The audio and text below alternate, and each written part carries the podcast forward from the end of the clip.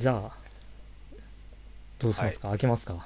じゃあカシュッとやりますか。カシュが綺麗に入るといいんだけどな、確かになこれどうすればマイクに近くなった？らうまく入るかなマイクの近くで。せーの。あいいんじゃない？これ。この音でビールが売れますよ。あちゃんとこれ聞いてる人には分からないと思うけどちゃんとスエスエはそのグラスというかタンブラーに注いでいあるという。そう。そしてねあの負けた。負けちゃいました。負けちゃいましたよ。いいんじゃないですか。うん。じゃあうまそう。じゃあ乾杯。じゃあ乾杯。乾杯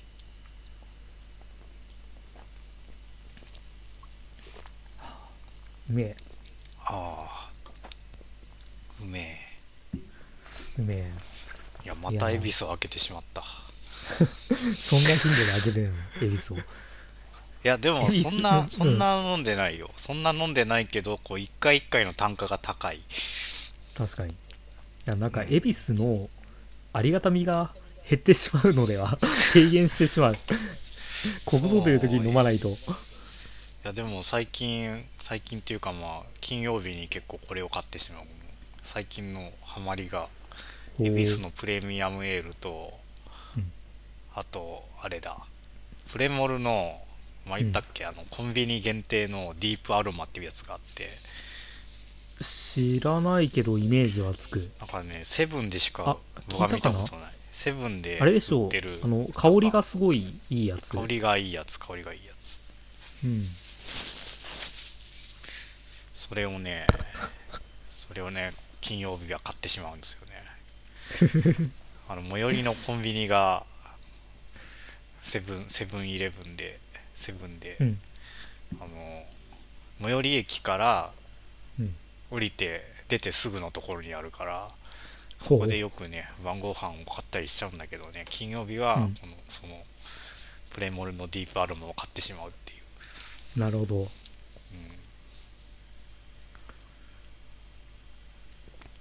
恵比寿で吉も今日はい。今日うんあ俺はホワイトベルグだけどこの軽軽くていい感じに飲みやすいホワイトベルグ。あそれそれ安いよね。安い。すごい安い。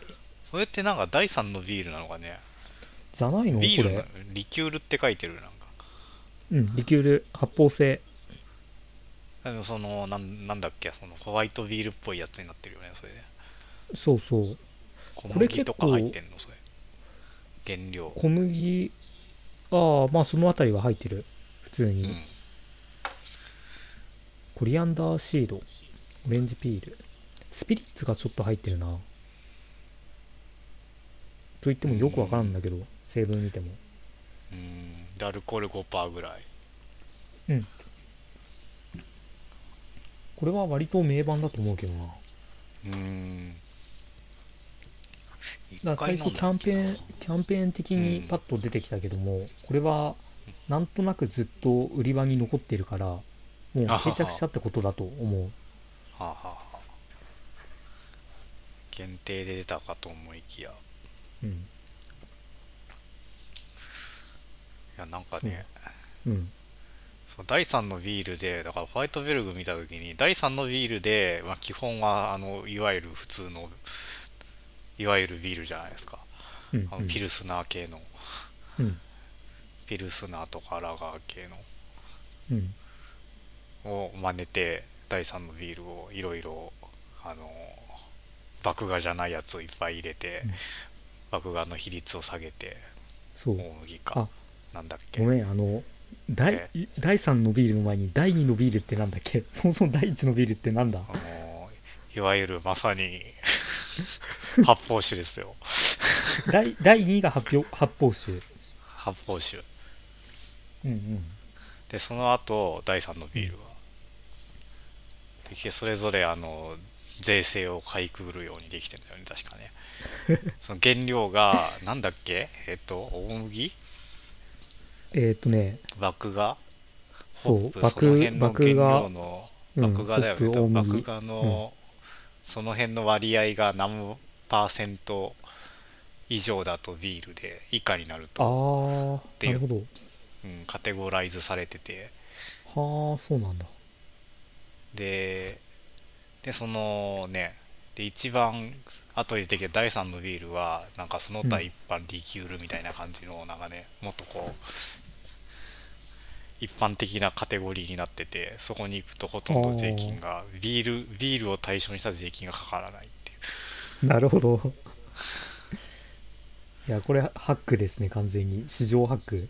市場ハック税制ハックだよね。でもそれそういうことやるとまたね、なんとか賞が確かに。あのいっぱい売れてるから税制をちょっと変えて取らないとってなって今はどういう基えよって。準っていうのか僕は知らない 確かにもう取られてるかもしれない。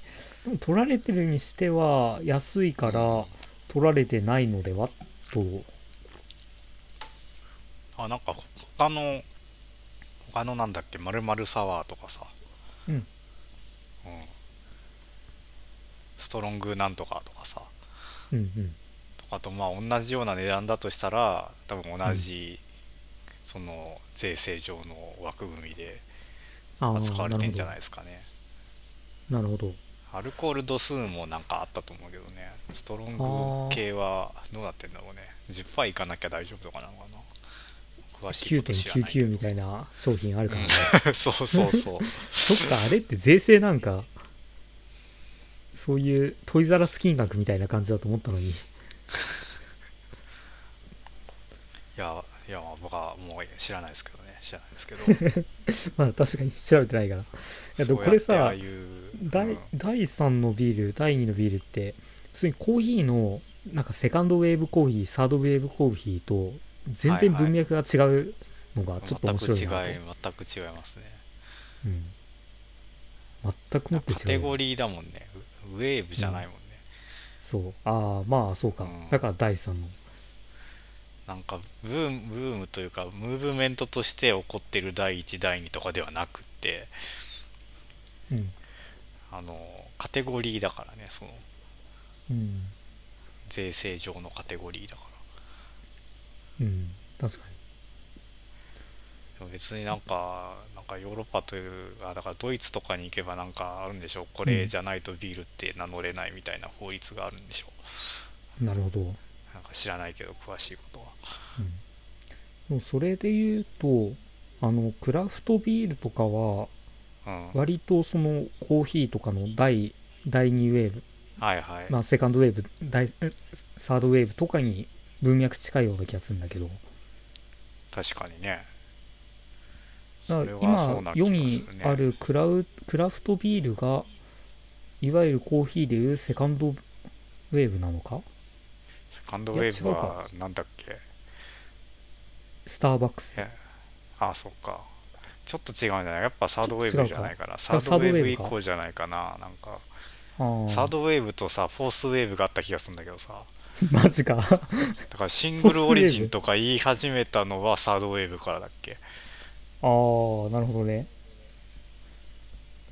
あそのなんかえっと契約農家とかがいてうんなんかエチオピアのとかうん。コロンビアのとかでそこの農家のこの辺の畑のうん。木にコーヒーのコーヒーの木になった豆をそのまま取ってくるみたいな。契約農家からそのまま取ってくるみたいな、ああなるほど。うん、それ確かにサードの文脈にないね。サードなのかもうフォースかなこれは。それフォースだと思う常にあのうん、町のコーヒー屋さんが、まあ、普通に飲むコーヒーが、まあ、ファーストでセカンドがスターバックス、で量販的コーヒー販店みたいな。で、うん。サードがブルーボトルとか、はいはい。セカンセカンドとサードブルーボトルは結構シングルオリジンとか言い始めた気がするよ、うん。うん。まあ、ブルーボトルはサードとかうん、どうかな常にサードってまああーこれもう調べたけどもう忘れちゃった 結構面白かったんだけどな、でもさあのサードウェーブの時はその、うん。ハンドドリップとかを結構してなかった？だかああ確かにそれだ。らその豆の種類豆の産地とハンドドリップでいっぱいいっぱい入れますとか、うん。うん。うん。だからセカンドウェーブがやはり確率的なまあある程度決まったもので大量生産的な感じで。うん。でサードウェーブがそこにプラスそのファーストウェーブにあったようなそれぞれの違いみたいのを取り入れたカスタマイズみたいな。うん。っていうかそこはまあセカンドウェーブやウェーブはえスターバックスだけか。ほぼスパスターバックスってことなのかなアメリカ系のこうエスプレッソを基本にした大量展開、うん。うん、でもあなただけのサードプレイスみたいなコンセプトだったんじゃなかったっけ？確かに。前話してたけど。セカンドウェーブのコーヒーだけどもサードプレイス。サードプレイスででそこでクラフトビールとか出してたらクラフトビールはサードウェーブサードウェーブう。ビーん。ル、いやその次元合わせてほしいんだけど。うーん。難しいな。でもそのでもやっぱサードウェーブとクラフだクラフトビールはサードウェーブみたいな感じだねやっぱ。うん。そのやっぱどこそこの豆の産地とかうん。そのそのそれぞれの豆が持ってるその個性を楽しむみたいなところになってて。うんでクラフトビールもやっぱ各地でいっぱい作るからあのできてるからそれぞれ個性を出そうと思ったらうん。やっぱフレーバーの強いものを作りたがる傾向にあってですね、うんうん。だからあのだから普通の、えー、とピルスナー系だはあんまりそのね個性の幅が出しにくいんだろうね。うん。だからなんかエール系エール系でいっぱいなんかね柑橘系のものを足してフレーバー出してみたいなのが多いパターン多い印象を受ける。うん。うんなるほど。確かに。だすごい幅は広がるよね。うん。まあそう実はそこでもまたなんかねあのあの税制上の規制緩和とかがあってうん。できてるんだけどね。確かにな。そこで言うとあ今あの事前の気になるトピックにも貼った Shopify とかが絡んでる、うん。あビールの D2C 化みたいなところははいはい。これまた別の文脈だよね。うんサードフォースでもないような。うーん。D2C の文脈なんだろうな。うん。じゃあこれはまた別か。うん。いやでもそのだから個性が強いとかさ。うんうん。あのそういうものになってきたわけで作るものがあと作るものがパーソナライズされやすくなってるからこそ D2C っていう文脈にこう収まりやすいじゃないですかね。なるほどね。うん、確かに。大量生産だったらその D2C というよりはもうなんか、あのおおお大きななんというかうん。大きな氷がドンと一発入ってばらまけばよいという感じなんだけども、うん。確かに。うん。だけどもその、う ん個性の強いものを作るとやっぱこう受け手はそんなにねあのたくさんいるわけじゃないから、うん。うん、だからととりわけ好きなあのとんがった好みの人にダイレクトに提供するっていうので D2C になっていくんじゃないですかね。うん。うんなるほどね。まだやったことないけど、クラフト X 使ったことないけどまだ。クラフト X か。気になるんだよな。気になる。あそれだったらあのそのおすすめ記事で自分が Slack に上げたちょっと上の方にある宇宙ブルーイングってやつを見てほしいんだけど。あこれねなんかタイトルだけ見てなんだこれはってなったけど。そう。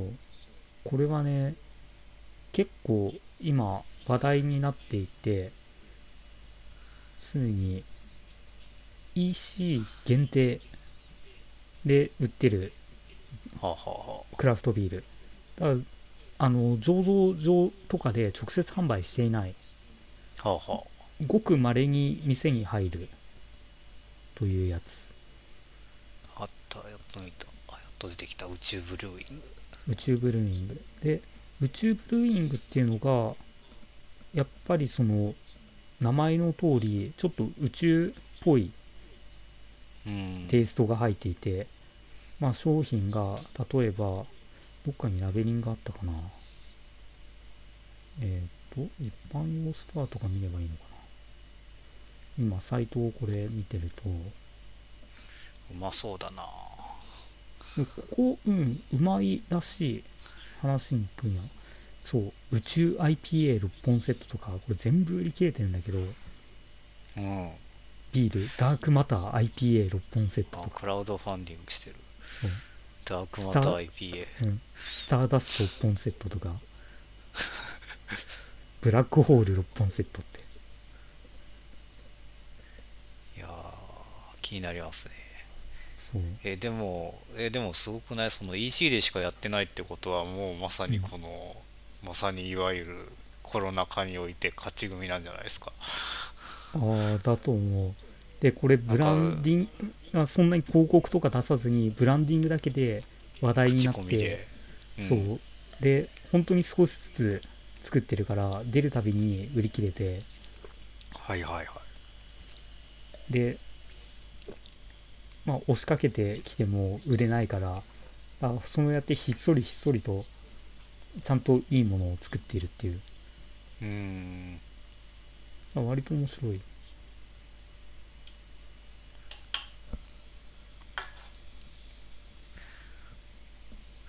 やーちょっと飲んでみたいですね。クラフト X では扱ってないんですかね、あ使ってないでは。あーでこれそのチームを見たら、えー宇宙カンパニー合同会社という会社がやっています。うん。宇宙カンパニー合同会社。どうせ宇宙関係ないんでしょえっ、とねなぜ宇宙っていう項目ありますね。要するにあの農作物を生み出す土のミクロな要するにその生誕反応とかでそれで醸される感じをそれがやっぱり宇宙っぽいっていう。まあそれはもう何でもそれは何でも宇宙ですよ。まあそれだけ何で。も宇宙だから。らまあそういう。人体脅威の小宇宙とかそういう NHK スペシャルあった気がするけど。何でも宇宙だから。確かに。だそういう小別になん宇宙か創業者がこう航空あ宇宙工学をやってたとかそういうやつじゃない、そういうやつかもしれないけどここではそう見えないね。あでもまあそういう気持ちをうちのうちの研究室のだいぶだいぶ上で1回しか会ったことない先輩はなんか、うん。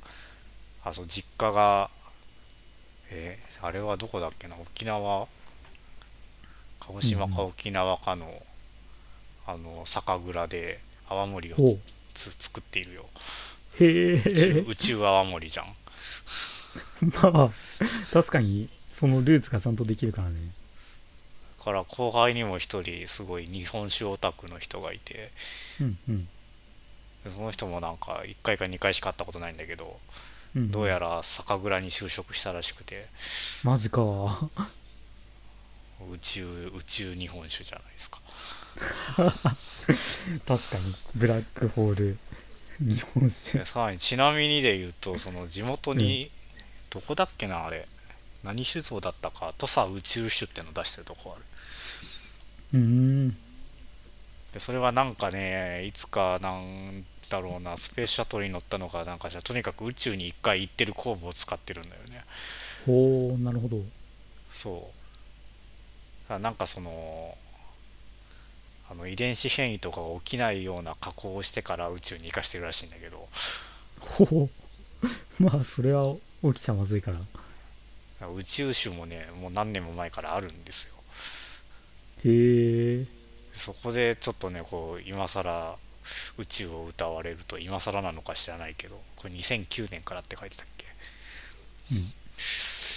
ああ宇宙かってちょっと思ってはしまうんですけどね。でも見たいですねいやジョーブルワリーのところは2017年に重機で土を整備するところからって書いてある。うん。超最近じゃんと思って。あでも全然全然宇宙種からするとうん。後後出しじゃないですか。そう後出しではある。でもこの宇宙カンパニーで今このチームを見てたらこの合同の会社のクリエイティブディレクターがついている。うんでその人がパーティーっていう割とまあ知る人ぞ知るいろんな大手のところからスピンアウトして建てた超スーパーマン集団みたいなそういうえーっとクリエイティブチームみたいなそこの人がクリエイティブディレクターに入ってるっていうのが分かる。だかうん。らそこが割とそのコンセプトワークとかがちょっとうまいんじゃないかなっていう。うんページもおしゃれだしね。うんそこら辺がね結構俺は当たってる感じがするな。じゃあちょっとちょっと買ってみて僕に送ってくださいよ。いつ買えるんだこれ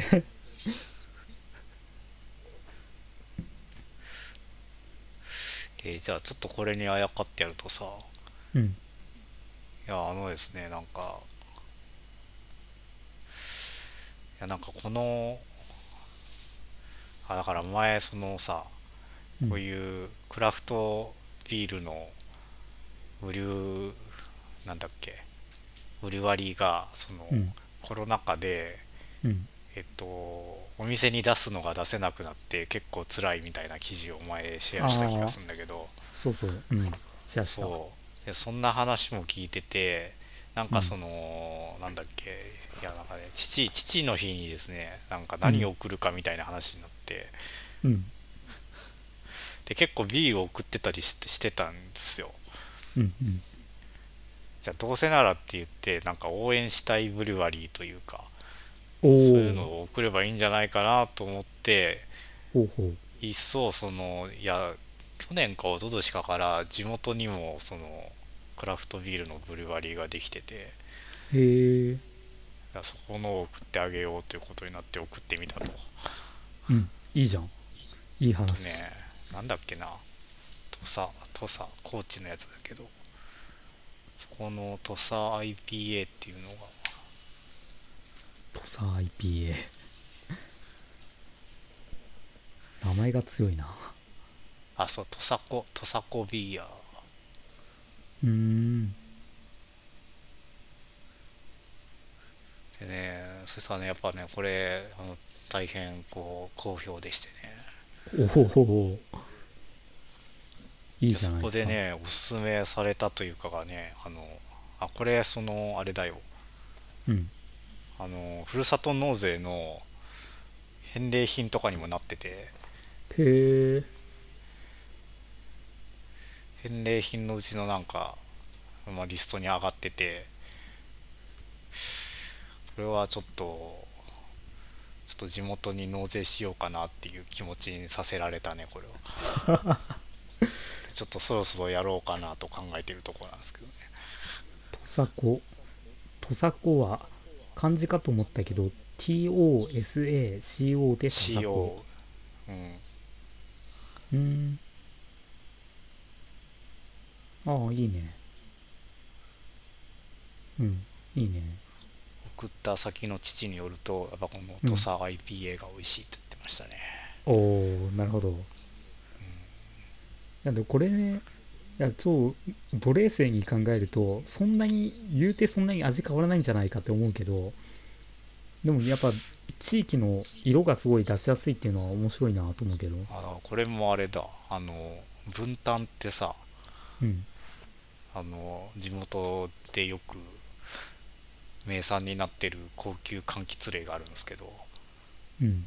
分分担担のあ皮をあポンカンみたいな？うーん違うんだけど。違うんだ。あななんだっけなグレープフルーツとオレンジの交配だったかな。まあその辺のグレープフルーツっぽい感じのああなるほど柑橘ね類があるんですけど、うん。それのねそれの皮を使っているらしいです。はあ。だからもろに多分この分担のフレーバーが楽しめるんじゃないかとああなるほど。なるほどね。うんそういうの割といけてるね。うん。結構ビールが喉越しからはいはい。割と香りの方にシフトしてきた感じがする。あだからピルスナー系のほら。うん。ビールが喉越しが大事ですけど、このエールになると香りが強いから、うーん。なるほど、うん。だから香りフレーバーを楽しむっていう。うんうん。多分ちょっとなんかね別物だよね。別物っちゃ別物だよね、確かに。これをビールと呼ぶかっていうとビールというよりはうん。まあクラフトその日本で日本でいわゆるビールとやっぱちょっと変わってきてるよね、飲み方がね。これ基本的なところで俺知らないんだけど IPA とエールって別物？エールの中でさらにこれはこれは僕みたいなねその大してビール詳しくない人間が裏裏語ると またまた聖域に踏み込んでしまうネタな気がするんですけど。いや基本的なところだから大丈夫ですだその発酵のさせ方でさこううん。まず呼び方があってエールエールがなんだ上面発酵おおなんか上の方で発酵する工房を使ってるらしいですよ。なるほど。でなんだっけ温度が温度が高いんだっけ低いんだっけ発酵する温度が。あやめよう。これ以上やると 確かに違ってんじゃねえかって。来ないけど。違ってんじゃねえかっていう あのあのビールビール警察が上面発酵下面発酵警察に通報されてしまう。警察細分化されすぎでしょ。でまあ有名な話としてはそのペ、あだから IPA はこれあのあだからペールエールがその前にあってペールエールは何なんだっけな。でなんかペールエールでうん。えっ、と、えー大英帝国がですねこううん。インドに向かう時にいや逆だったかもしれないけどあの船旅が長えからあのうっかりすると腐るんで、ちょっと、うん。あのあのこうえっ、とこう防腐作用が強いホップを多めに突っ込んで送ったという話ですよ。ああなるほど。ホップの量が IPA はすごい多いらしいですよ。ああはいはいはい。でそうするとなんかフレーバーがよりきつくどぎつくなってあのうんいい感じになったっていう、なるほどね。でさらにそのホップのなんか入れ方とかによってあの、うん。IPA の中も何段階かあるらしいですよ。うーん。ああこれはでもいい話聞いた気がする。いや実は自分は IPA そんなに得意じゃなくて。はだからちょっときついなと思ってて。あうん。だからこれで今ホワイトベルグを飲んでる時点でお察しかもしれないけど、うん。そこまでビールなんかビビールらしいものというかうん。それがそこまで好きなわけじゃないの。だかうん。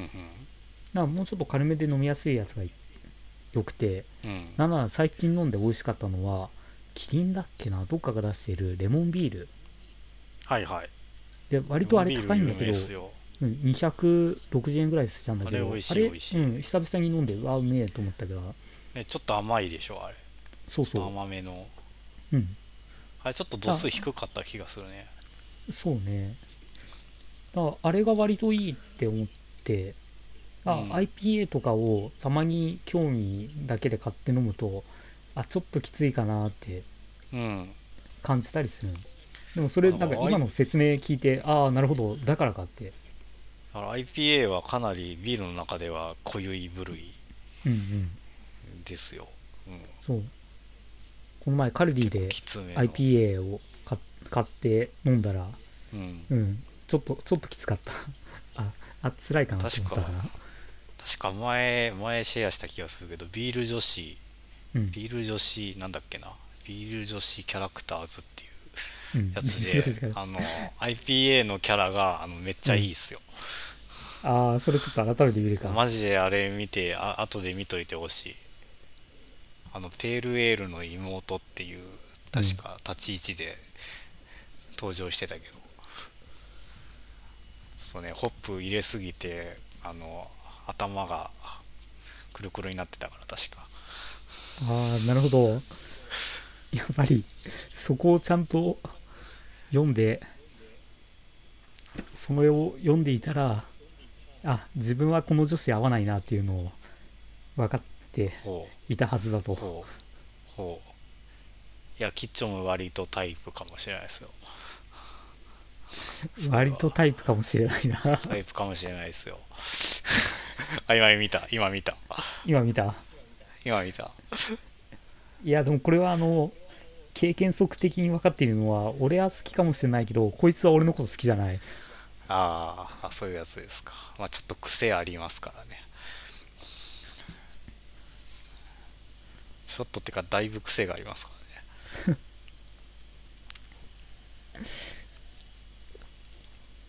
好みが分かれる。まあそうですね。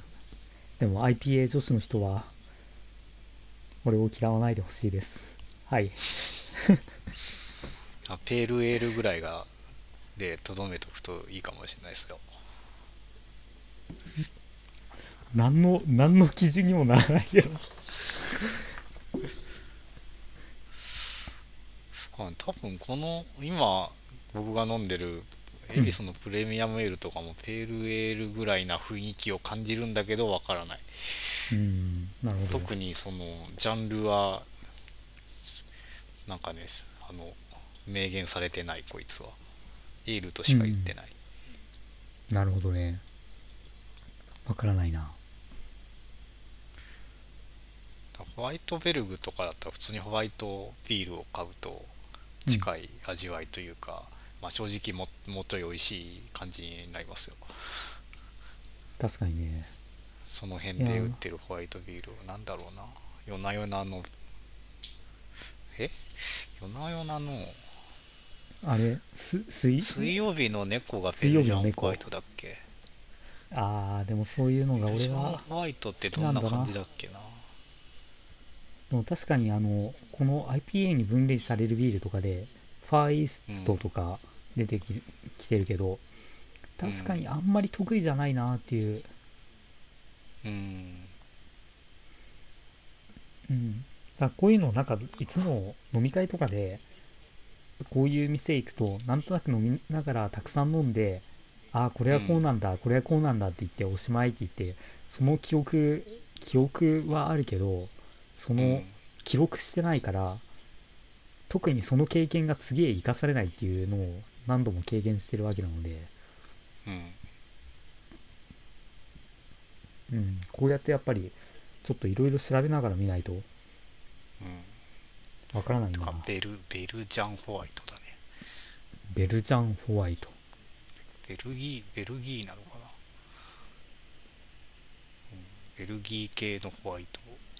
えー。うん。あでもそっか。いわゆるついわゆるつまりヒューガルデンか。ああなるほど。なるほどねああ、そうだね。水曜日の甘くて猫甘くて華やかな感じですね。うん。で水曜日の猫はだすごいマーケティングし尽くされたネーミングっていう話がどっかで聞いて。ほうほうほだから水曜日にそれこそ OL の人が仕事で疲れてかしって開けるう、うん、ビールみたいな、うんだからその金曜日でもなくてもちろん月曜日でもなくて週の真ん中の水曜日にして、でうん。その親しみやすさとかそういうのも考えてキャラクターが猫になってるっていう。うん。でそのネーミングのよくわからなさふわっとした。だうん。からそういったところも結構計算し尽くして付けられた名前っていう。これになってるの、うん。確かに一番わかんないよね。うん。あれ？夜な夜なヤッホーのやつで夜な夜なエルでしょ、うん。水曜日の猫でしょ？うん。インドの青鬼ああはいはい。それぐらいしか知らんけど。それぐらいしか覚えてないな、うん。あといくつかあった気がするけど。夜な夜なエールも夜な夜なってなんだよみたいな。えそれなんか夜な夜な飲み歩くとかそういうことじゃないなのだらだら飲む感じなんですか？うん。だと思ったけどうん。あでもこれを機にはっきりさせようではないですか。インドの青鬼はまあインドはわかるけど青鬼かみたいなね。でもなんか強そうなイメージない？まあね強いね、いやーでも水曜日の猫のこのいやこのラベルというか本当にもう、グッドデザイン賞ですよねうん。買いたくなっちゃうわ。いやーいや狙ってますよ。どれもいいよね。夜な夜な。夜な夜なっつうかヤッホーのラベルは。うん。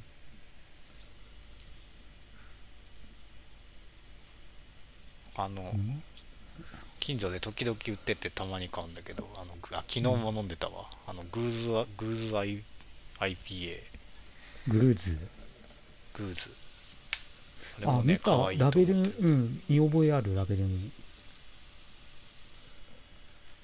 グーズ IPA も可愛い。あのグーズが。ああブランド一覧で見て分かった。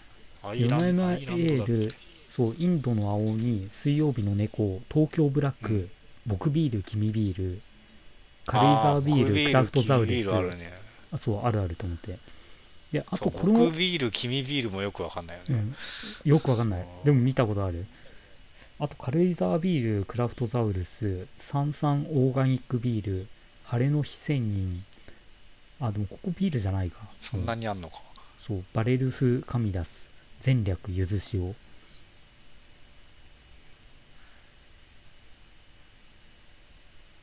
グーズ IPA って勝手に言われたけどグーズアイランド IPA なんだねグーズアイランド IPA 俺はこのページからあの夜な夜なの由来を調べたいんだけどうん。出てこない。よくある質問とかにあるのかな。夜な夜なとは何ですか？あダメだ。全然そんな質問ない。あみんなもうほぼほぼ自明なんですかね。夜な夜な飲むんだっていう。のかな。うん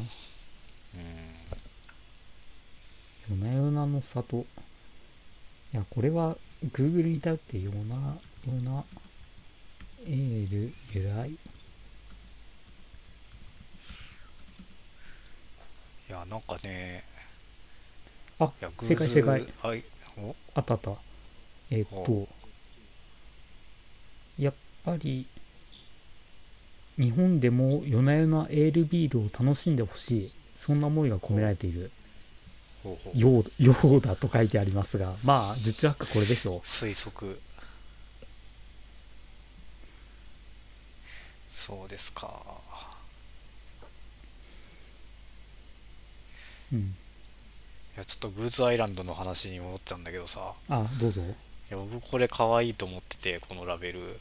うんえあの結構アメリカンアメリカのクラフトビールってなんかおどろおどろしいラベルのやつが多い気がして、なるほど。特に多分ねあのカリフォルニアとかその西海岸のブルワリーが出してる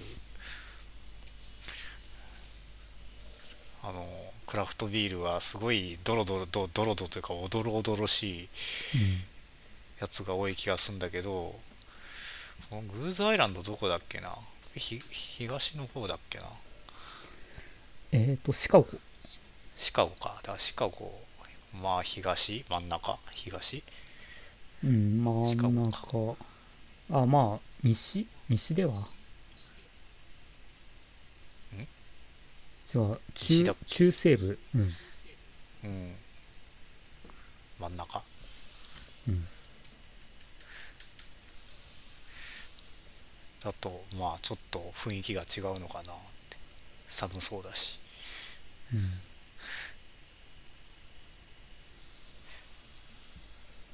なんかねその西海岸だとあのストーンとかが有名でさ。ストーン？それも種類？あといやブランド。ストーン。もストーンっていうブリュワリービール。日本でも買えるけど。ああストーン IPA 出てくるね。このなんかなんかちょっと悪魔チックな鬼鬼っぽい感じのやつが出てくる。うーん。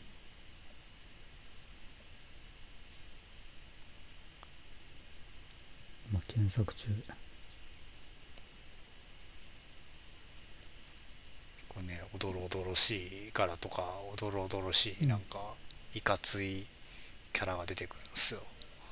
なるほど。あーこれはいかついね。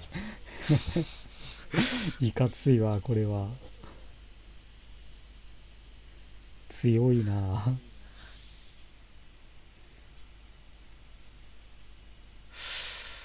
なんかこういうイメージでいるとまあねうんグーズアイランド IPA は可愛いラベうん確かに。ガチョウのね。ルね。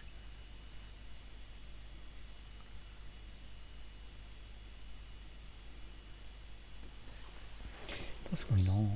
まあそういう強いイメージがまあ実際強いしインディアン的なうーんそうなのかな。そういううんまあやっぱり可愛いイメージはないよね。うん。ないね。うん。IPA ああああいやーためになったこれは。ちなみにその辺のやつさあのうん。えっとねアンテナアメリカっていうああはいはい。えっとねえ知ってる？あ今ちょうどこれ見たこのストーン IPA を調べるとまあバーバーバーっちゃバーなんだけど品川のアトレとかに入ってる。ああそこに行くと飲めるし買える。ああなるほどね。ショールー一ムショップ。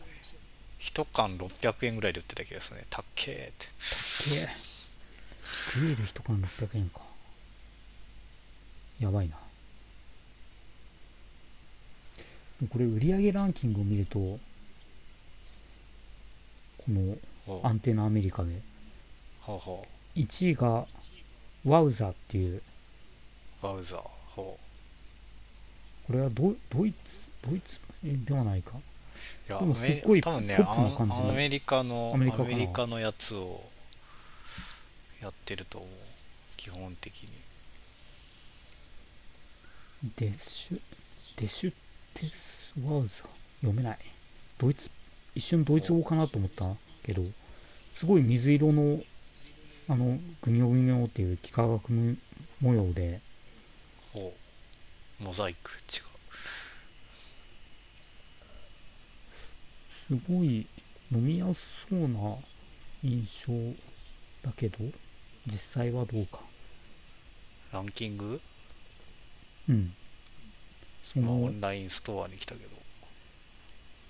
ワウザっていうのない？水色のラベルの売上ランキング？1位。売上ランキングがまだ出てこないんだけど。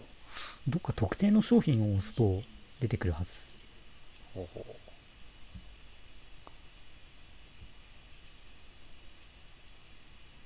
あ出た出た。あ本当だ。ストーンは第3位か。うんこのワウザっていうやつなんか異色じゃない？確かにね。でもブリュワリーはストーンだ。あーあこれストーンが出してんえストーンがこんなん出してんだ。へえ。うん。1缶あたり100キロカロリー。あアルコール度数4%軽いっすね。うんうん。へえ。いわゆるこれは別のユーザー層になったセカンドライン的なやつなんでは？えでもストーンじゃなくない？これブリュワリー。いやストーンストーンで醸造されるホップを前面に押し出したビールをインスパイアし続けた母のような存在だ。ほう、うん、なんか違うの見てんのか これ今ストーン IPA 見てた。なストーン IPA じゃん。あ違うわ。全然違うわ。この読めないなんかデデシュテスみたいな。そういう名前のところ。ねデシュデシュテスなんかドイツ系とかなのかもしれない。うん。確かねカール・シュトラウスっていうやつがあってベトナはムあベトえ？あこれ確かにかなり自分あは好きかもしれない。ダルで熟すんこれワイン？あ違う別か。すごいすっきりしていて柑橘系でチコリーとかが入っている。これちょっと気になってきたな味が。買いますか 1本638円だって。ヒュー。このやつほぼそういう値段のやつしかねえからな。うん。でもこれ店で出て出てくるとしたら、店でも置いてる置いてる。うん、800900とかだからそう考えると、まあ多分その日によって出してるの違うんだろうこれはまあ覚えてけどいやとねこのアンテナアメリカでちょっと一回飲んでみたいなって思いつつ一回も、うん。もう素通りしたことしかない。飲んだことないわ。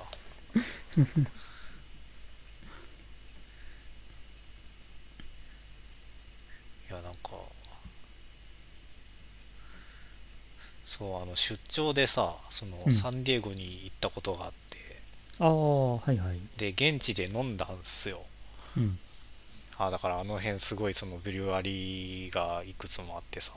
うんでストーンが多分一番有名なんだけど、うん。その2番目に有名ぐらいのところのカール・ストラウスって、カール・ストラウスだったと思うんだけど。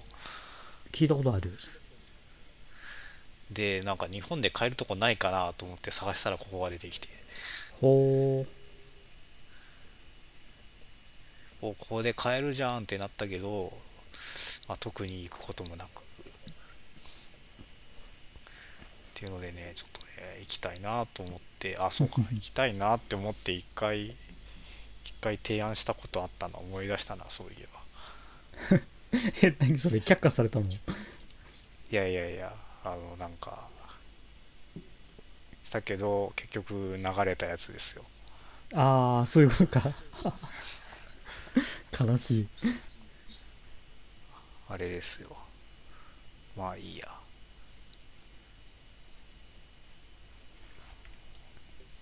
どうなってんだろうね。うん、続いてんのかね。ちゃんと、まあ、ネットショップは元気そうだけどな。うん。でもブラジルとか言ってるやつもあるななんか。ほう。一応全国あるんだ。面白いな。アメリカな気がするけどなここ。まあアメリカ中心？うん。でもいろいろ売ってそうね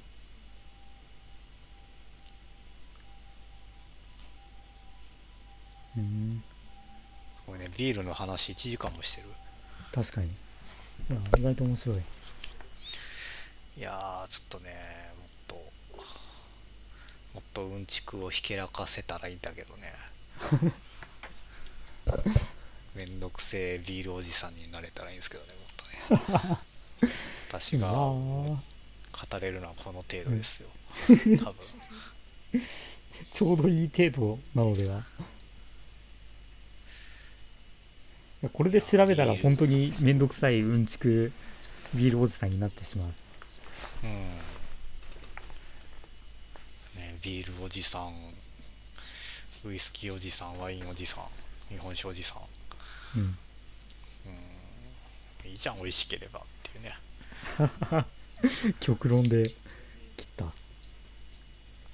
でもいつかそういうおじさんになるわけですよ。人は何かに特化しないと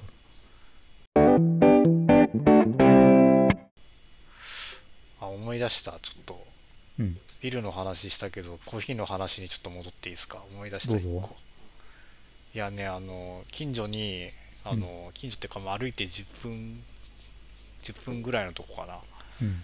にあの推し推しコーヒースタンドがあって。結構若い若いお兄さんがやってる。うん。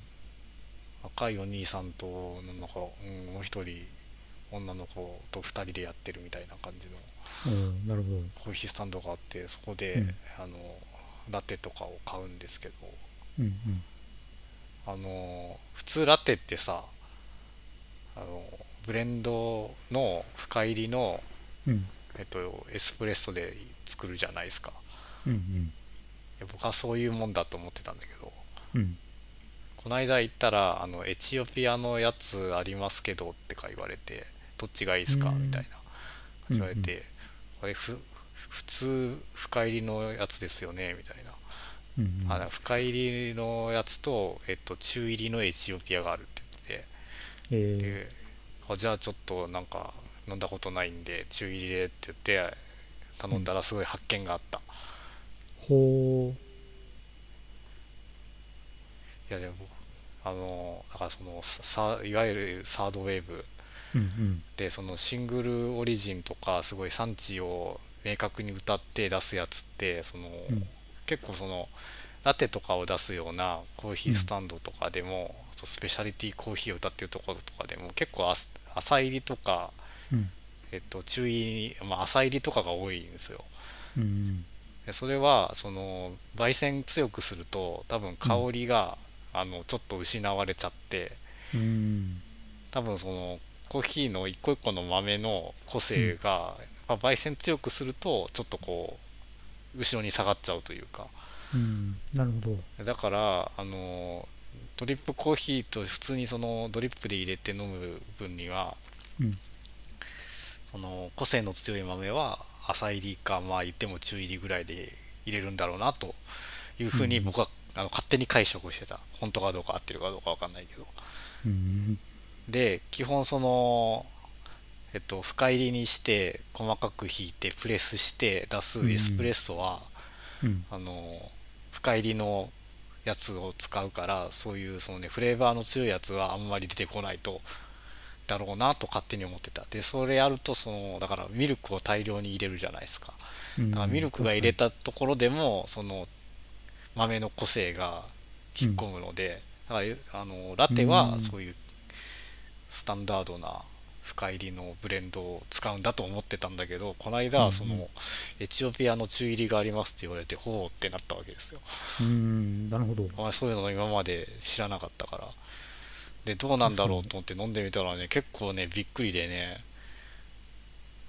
うん。そのちょっと前にその中入りのやつをあのドリップで飲んだことはあそそこ同じところね多分同じやつだと思うんだけどうんうん。それは飲んだことがあってそれはやっぱねそれはあの結構こうあの柑橘系のフライフレーバーとちょっとチョコっぽい甘さってことでうん美味しかったんですけどそれのラテをこの間飲んでしかもアイスで飲んでだけどその思いっきりその前飲んだ感じのフレーバーがうん結構ズドンときてですねラテなのに。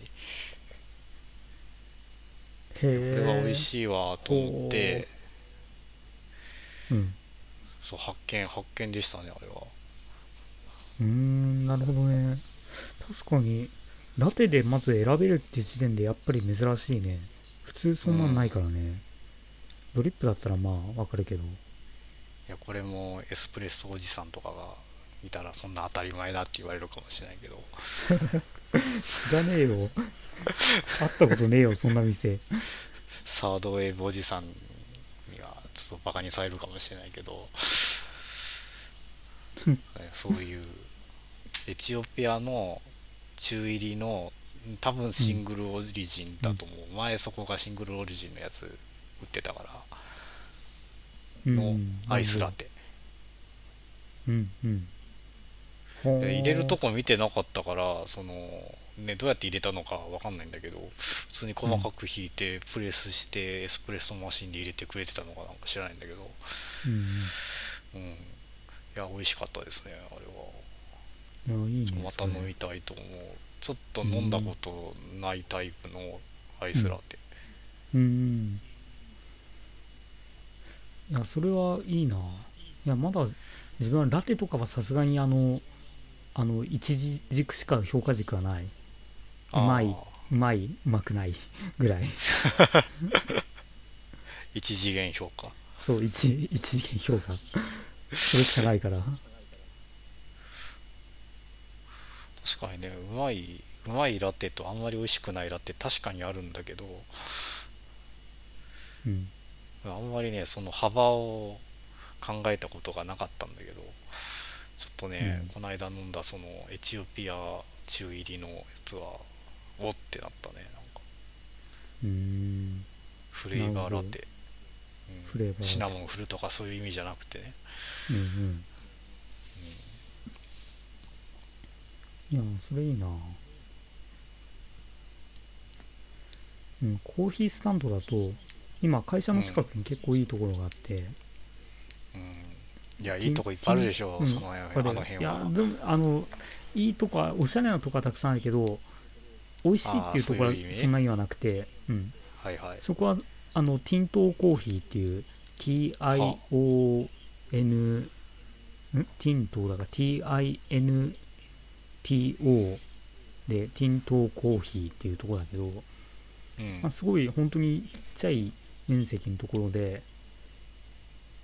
うん、もう本当にサーサード、まあ、サードウェーブ的なのかな？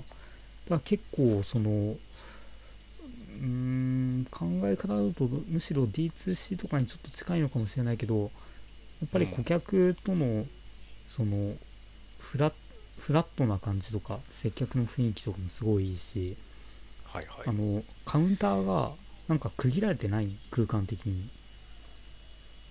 うん。そのみんなとなんか同じような感じのスペースのところにそのババリスタというかバリスタでいいのか、コーヒーも、うん、その人がいて。でバリスタでいいんじゃないですか、うん、そうバリスタでいいか。でコーヒー入れてくれると。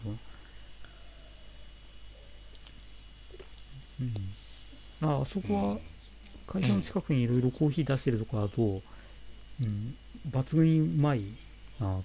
うん。だからコーヒー好きの人が、まあ、社内にいてああそこに行くとあやっぱりあそこはちょっと飛び抜けてうまいっていうのをみんなが言うからまあうまいんだろうと思って結構言ってるけど。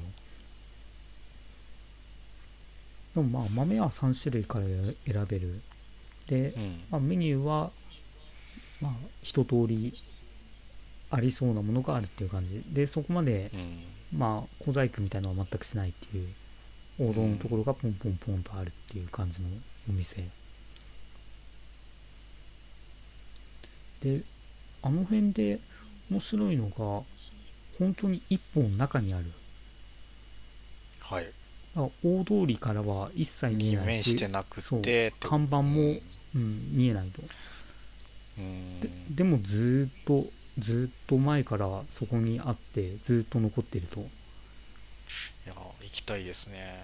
うん、でも店舗スペースがそんなには広くないからああ。なまあ一人でさらっと行ってそれこそ 2GO 的な感じでそこで持ってうん。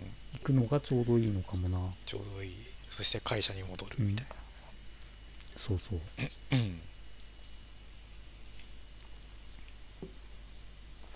うんティントンコーヒーは表参道あたり来たらあそこはぜひ行ってみるといい。うん。あとでリンクを上げといていただければ まあいやこっちの推しコーヒースタンドは言っても来ても来ないからな。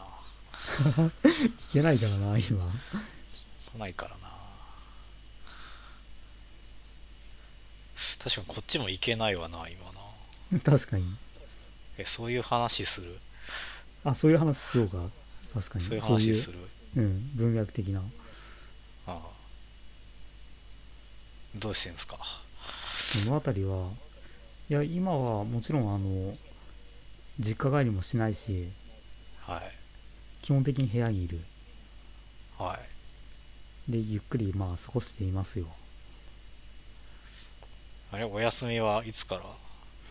休みは先週だから先週の普通に末土曜日から始まって、で今週丸1週間休みだから9連休？まああれはあはあはあはあ休んでますね。まあ僕も同じぐらい休んで明日から仕事なんですけどね、でもそれそのパターン珍しいね。え休みが先にあったっていう感じ、そうそうそう。ほうこのなんかこの時勢がかかるのはラジオ的には良くない気がするんだけどまあ そのまま喋るか。これはカットかもしれないけどね。いやーなんかもともとなんかオリンピックうん。オリンピックのせいでその会期にかぶせるっていうのでへえさすが。1週間前倒しだったんですよ。なるほど。そこはさすがジャパニーズトどういうラディショナルビッグカンパニーだ。どういう意図でそうなのかはちょっとどこまでどうなのかよくわかんないんだけどうん。うんまあ JTBC なのでうん。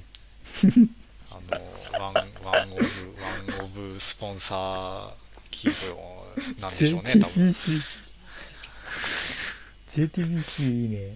面白いね。JTBC なんで JTBC いやいやいや結構皆さん言ってますよ JTBC マジか。ツイッター上では。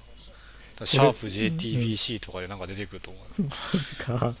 それトレンド完全に乗り遅れてた。うんいいね面白いね JTBC うん。じゃあ JTB もジャパニーズトラディショナルビッグカンパニーなのかな。まあまあそうだけど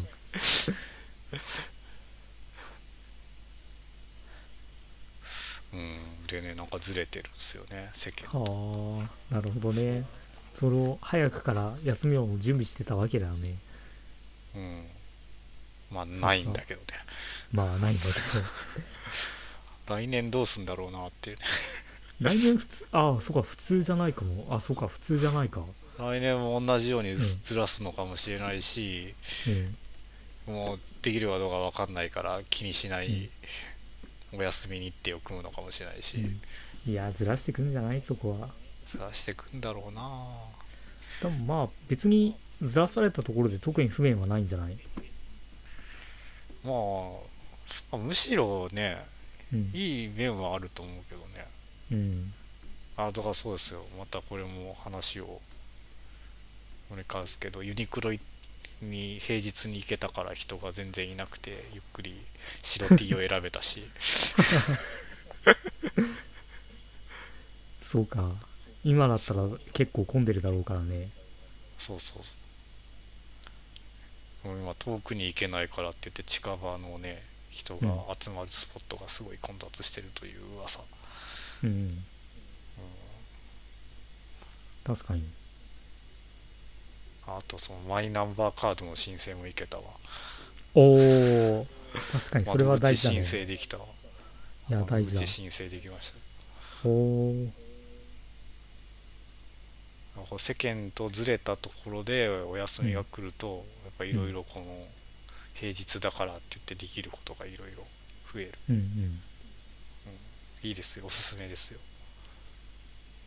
いやそれはなかなか普通にやす長期の休暇としていいのではうん。なんか旅行行かないのであれば。時差バカ。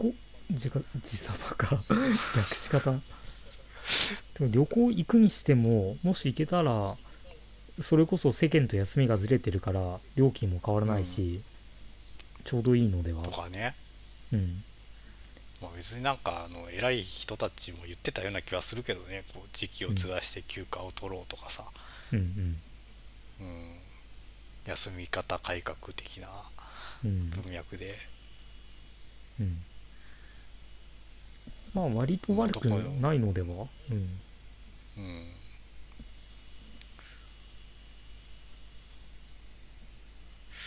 ん、ね、うん。まあ、だって悪くない気もする。うん、自分普通にお盆休みとかあっても意味ないからな。お盆である必要必然性もないからな。なオンライン里帰りするぐらいだと思う。あー。あ私昨日初めてあの Zoom 帰省してみましたよ、そうなんだ。初めて Zoom 帰省をした。 Zoom 帰省した。う向こうでズーム使って親親とか全部使ってとか。あそうそうそうそうそう。へえいやちょっとこのい妹のサーフェイスを借りてみたいな感じだけどね、だったけどなるほどね。そうかそうか。サーフェイいいスをじゃないかそれはなかなか。それで写してもらって。っていう。あーいいじゃないですか。オンライン規制。キッチョンはキッチョンもあれだよね、あのオンライン規制、あの一方的なやつだよね。でも前したのはねあれ Google マップでうちの前通るっていう。双方向じゃないやつだよね。いやでもあの母オンライン規制でしかも家の前素通り素通りでしょ。一応あい挨拶はしました。実際に素通りし素通りしたのは Google マップカーなんだけどまあでもちゃんとあのビデオ通話とかするよもちろん、うん。だから今となってあれでしょ Google, Google カーが通ったらさあれはその自分の家族のアバターだと思ったらいいわけよね、まあそうだね。だからみんな手手を振った方がいいよ。ネタになるけど。手を振ったらこうなんかモザイクみたいにこう隠されてそうそう。そう。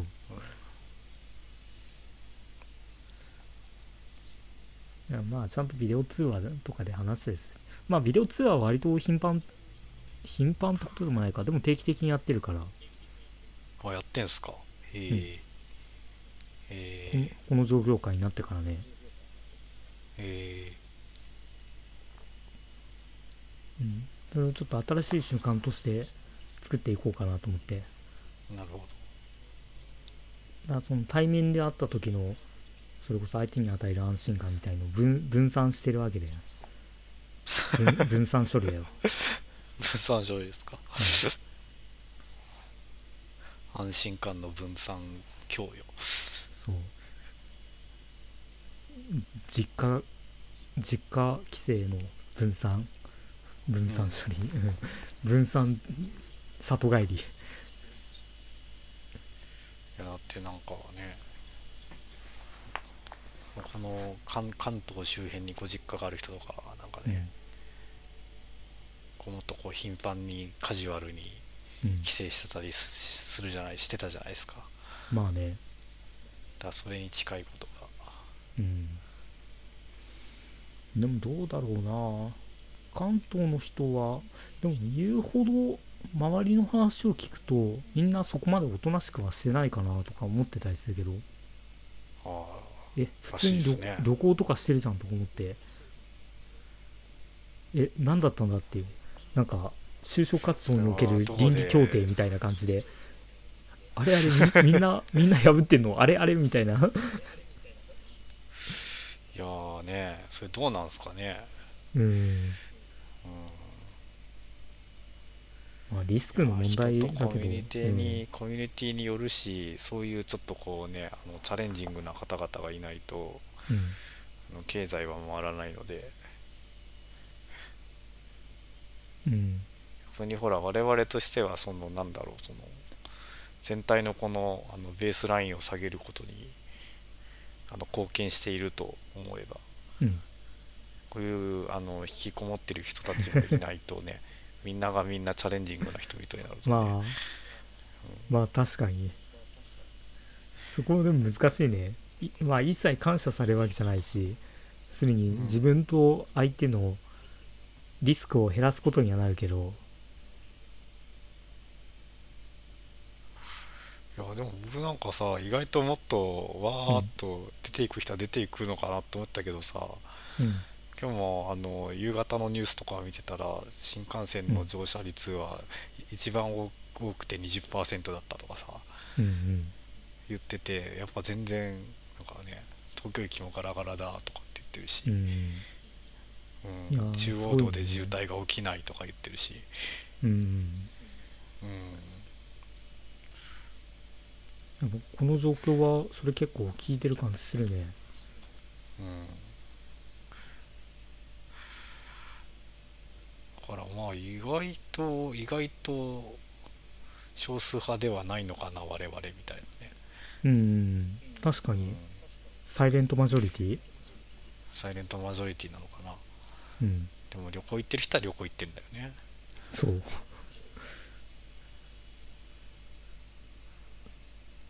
まあそこそこ難しいな。なんともまあ行けばいいと思いますけどね、経まあ済回していただければ我々に適度に。代わって。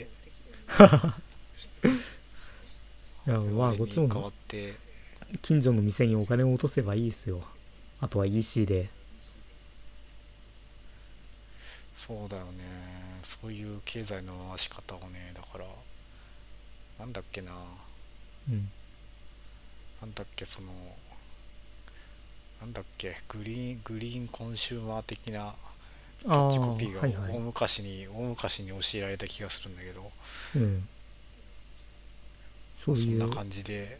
社会貢献的な消費っていう感じ？もう、うん、選択的にお金を使っていくうんうん。感じで。なのでやっぱおひ推し推しコーヒースタンドでえ エチオピアの中入りのラテ買うしみたいな感じで。確かに。言うてその全体の消費が減ってるからまあうん。普段だったらそれこそ2週間に1回ぐらいしか買わなかったけど別に毎週とか買っても全然痛くないっていうのは最近気づいた。ほうほ割とやっぱりふとした時に普通に貯金通帳とか見たらわ思ったより溜まってるって最近はよく思うったりする。だから消費が明らかに減ってるんだなって、いや減ってるよね。うん、減ってますよ。いやそりゃそれぐらい減ったら政府も GoTo キャンペーンとかやるわっていうぐらいの減り方だから。うん。いうんぱりやっぱりあれですよね。飲み飲みですよね飲み。うんうん。飲食交際費が圧倒的に下げられている気がする。うんそれは下げられてる。むしろ飲み会ってすごいんだなってあんな雰囲気だけなのに1回で1人当たり6000とか回収できるっていう、やばいシスそテれぐらムだったんだなって。いのね消費をさせてるってやっぱすごいシステムですよ、うん。経済すごいそれがね一気に一気に近所のスーパーに振られてるからねその消費が、確かに。うん。まあいいと言えばいいしっていう感じはするけどなねえ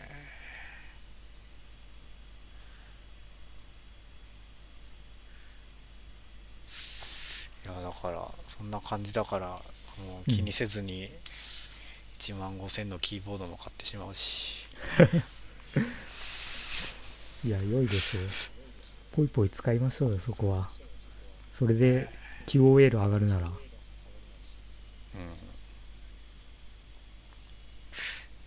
あそうだから何してるかですよ。あのうん。ああ活どこにも行かないお休みで。うんあのねうちはめっちゃお片付けしました。おお素晴らしい。断捨離？あそのキー断捨離断断捨離もしたし。ね、あのそのキーボード買ったうん。というかそのまあちょっとその在宅のねうん。体制をちょっとさらに一歩進めてっうんうん。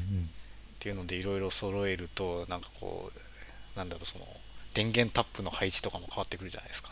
ああ確かに。でそういうのをいろいろやろうとしたらねあのうん。いや汚いところに手をつけなきゃいけなくなってですね。で掃除と掃除と片付けをですね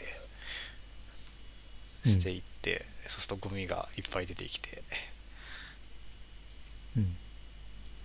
まあようやく片付きましたね今日ね。あ何日か何日かかけてこう23箇所ずつぐらいこう家の中を、うんいやいいっすねそれなかなか。っていうのでまああのお休みを出ていかないお休みを有意義に使えたかなとは思いますねこれ、うん、うん、確かに。俺はそこまでまだ休み入って3日目だから割とダラダラ過ごしてしまってるけど。うん。でもそっちそんなそんな引っ越してそんな日が経ったっけ？そんなそんになじゃない？まあもうすぐ1年になるかな。一年か。でも言うても、うん。で、ももうそんな経つか。そう。9月にこっち引っ越してきたから。でもだからそこまでなんかまだねまだここはちょっと触っちゃいけない領域みたいなのできてないでしょ多分。まあできてないね。でもそうだあ前ちょっと書き込んだやつではだからその結構生活のためのインターネットを改善するために光回線を引こうとしたけども、構造的に入れられないっていうのがこれがあのマジでショックで。構造的に入れられないってどういうことやっていうね。そう。線が入らない。そう線を入れようとしたけどカンカンカンってどっかで止まってしまってあもうここから無理ですわみたいな感じで工事の人が「すいませんすいはあません」って言って帰ってったっていう。工事不能。工事不能。えそれもなんかうん。玄関の扉の横に穴開けるとかじゃはダメなのね。ダメ。もうそのレベルではない。いやまあ玄関の集それぐらいやったらできるかもしれないけど。集合住宅なのでそこまでのそのことはできないよね。そうまあでもワンチャンやるとしたら集合住宅だけど戸建てとして扱ってそういう回線を引くっていうのはなくはないと思う。うんでもそこまでやるかっていうところででまあ今はとりあえず生還してるっていう。でも 5G の普及を待つんですか？サービスエリアには入ってんですかそこは？それをもうまうんわからない。いやでも渋谷区だから入らないわけないと思ってるんだけど。まだね渋谷区で入らなかったら日本中どこでも入らなそうだよね。うん。そう。だから多分大丈夫だとは思ってるけどうん。でもまあインターネットはそれでだから仕方ないとだましだまし。あうん。それこそ会社でミーティングとかある時には出社誰もいないオフィスに出社するみたいな。結構誰もいないんですか？割と人少ない。誰もいないわけじゃないけどでも人はかなり少ない、あそれで言うとえっ、と今うちは YMAX を使っていて、ああはいはいモバイルルーターが。YMAX はある程度、えールうん、ルーターによっそうそうモバイルルーターだったけどルーターをあのその機材自体を変えた、うん。まあそれで多少改善されてる気もしないでもないけどなどうだろうなうん。えーでもこの回線が弱い者同士がさこのなんか配信的なことをやるってなかなかあかんやつやね。うん。いや結構こうタイムラグ起きちゃってる なんかね。そうそうそう。時々起きちゃってるよね。そう。だ編集でできる限界があるからそれはなんとかしたいなと思ったけども、なんとかならんかったっていう、ならんかったか。うん、はだからあのちゃんとレスポンスよくなってるところもあればうん遅れちゃうところもあるからややこしいんだよね多分。そうそう。まあいいや。しゃあないそれは。うん。あそうだ。でこの連休連休前後でちょっと買ったものはでやっぱりあの睡眠の質を上げようとちょっと思っていて。ほまあ生活習慣整えるっていうのが第一だとは思うんだけどそういうグッズをちょっと買ってみたとでちょっと一つ効果があって面白かったのはあの掛け布団。を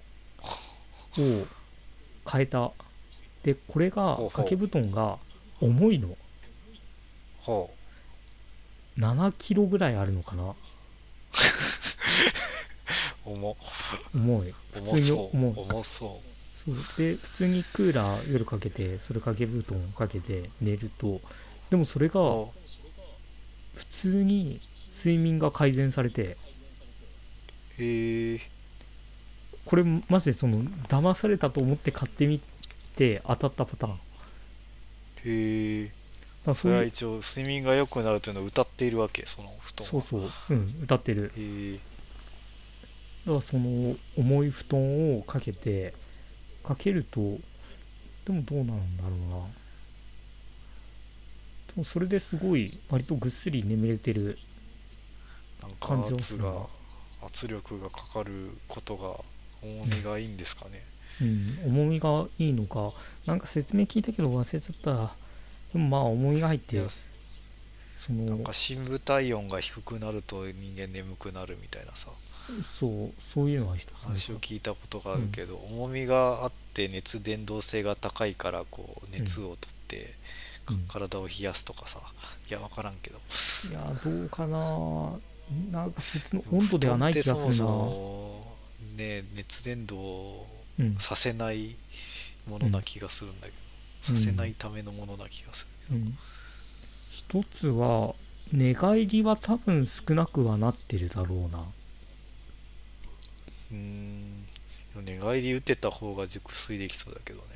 うんでもその寝返りを打っちゃうと起きちゃうとかそういうのはあるのかもしれないし。あるのかな。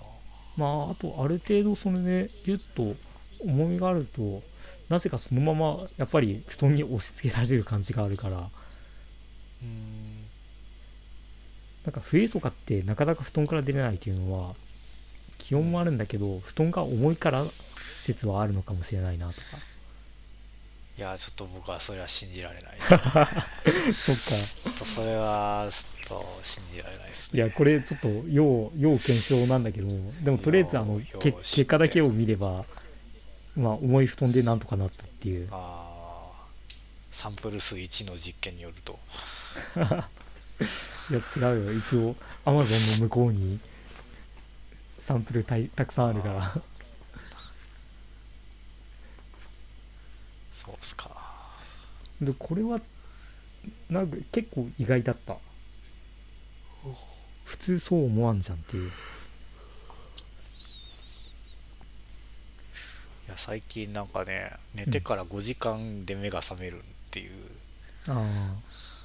症状にね見舞われていてね、うん。まあ年を取りましたからね。暑いのかなとかね。うんうん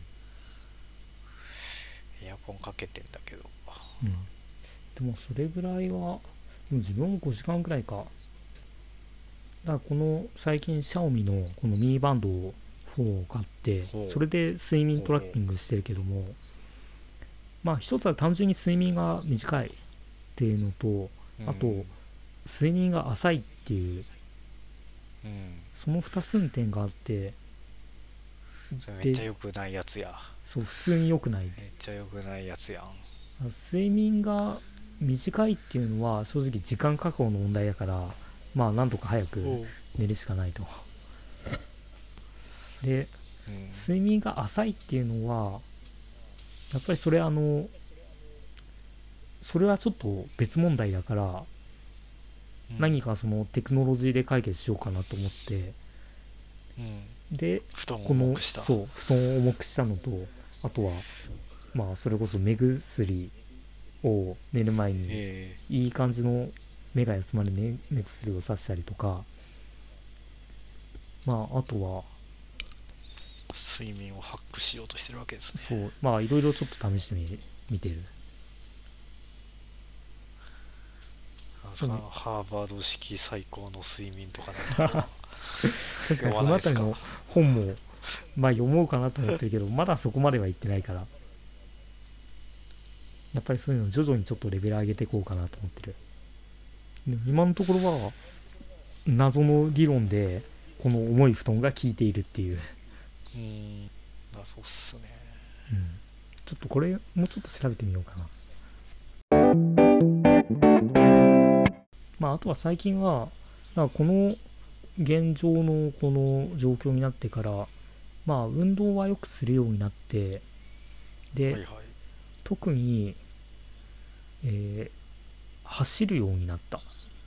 あほそれもジョグとかじゃなくて割とダッシュほしてる。うあダッシュ。ほだからシャトルランみたいな感じでちょっと特定のスペースあいやマジでバーッと走ってでそこからちょっと緩く走ってでまたバーッと走ってみたいな。んで意識しているのは心拍数を上げることを意識していて。で心拍数はやっぱり規定の心拍数以上が上がると一気に脂肪燃焼率が上がったりとか。まああとは実際にそうのし心拍心拍というかそこのきつい運動をするっていうところに耐性がつくっていうのがあって。だから例えば運動会とかであのお父さんがバーッと走って全然こんなはずじゃなかったのに死ぬほどきついっていうのはあれはいつも走ってるのになっていうのは普通にあの緩い運動しかしてないからで速いきつい運動に慣れてないからまあ無様な結果になってしまうと。それは緩い運動で勝負すればいいんじゃないですか？いやそれ速い運動を求められてるからダメなんですよやっぱそうなんですか運動会という晴れの舞台では。そうそうなんだ。あれは運動してないお父さんがちょっと緩い運動でもして、あこんなはずじゃなかった昔はとかそういう流れじゃないんだあれは。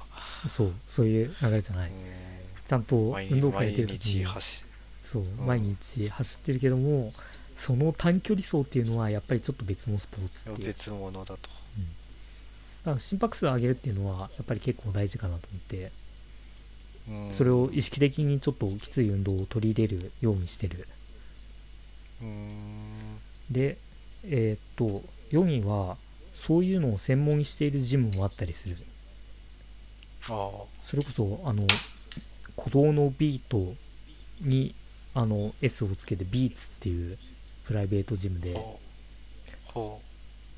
それをやっているのが芦名さんという方で元元アメフト電通プレプルデンシャル生命みたいなあすごいここのやってるジムが脈を上げるうすごいというところにアンダ特化してる。ーアンダーアーマーアンダーアーマーを着てプレゼンしてそうな絵がある。ログミーのなんかやつで。ああなるほど。コピーライターをやってるんですか？やってたんですか？うん。電通では、慶応大学アメフト首相。アンダー19日本代表首相。まあまあまあこういう人が脈を上げるのが大事だと言ってるから